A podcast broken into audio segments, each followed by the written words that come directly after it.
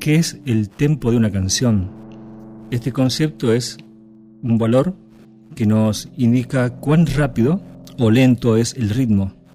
El tempo se define en los programas de computadoras como BPMs. En inglés sería bits per minute o en español eh, tiempos por minuto o bits por minuto. Para entender lo que es un tiempo, pongamos una canción en, eh, un equipo musical doméstico o en tu celular y mira eh, cómo nuestro pie se mueve al ritmo de la música que estamos escuchando. Básicamente esa es la definición hogareña de tiempo. Beat, pulso o golpe. No dejes de seguirnos para más información.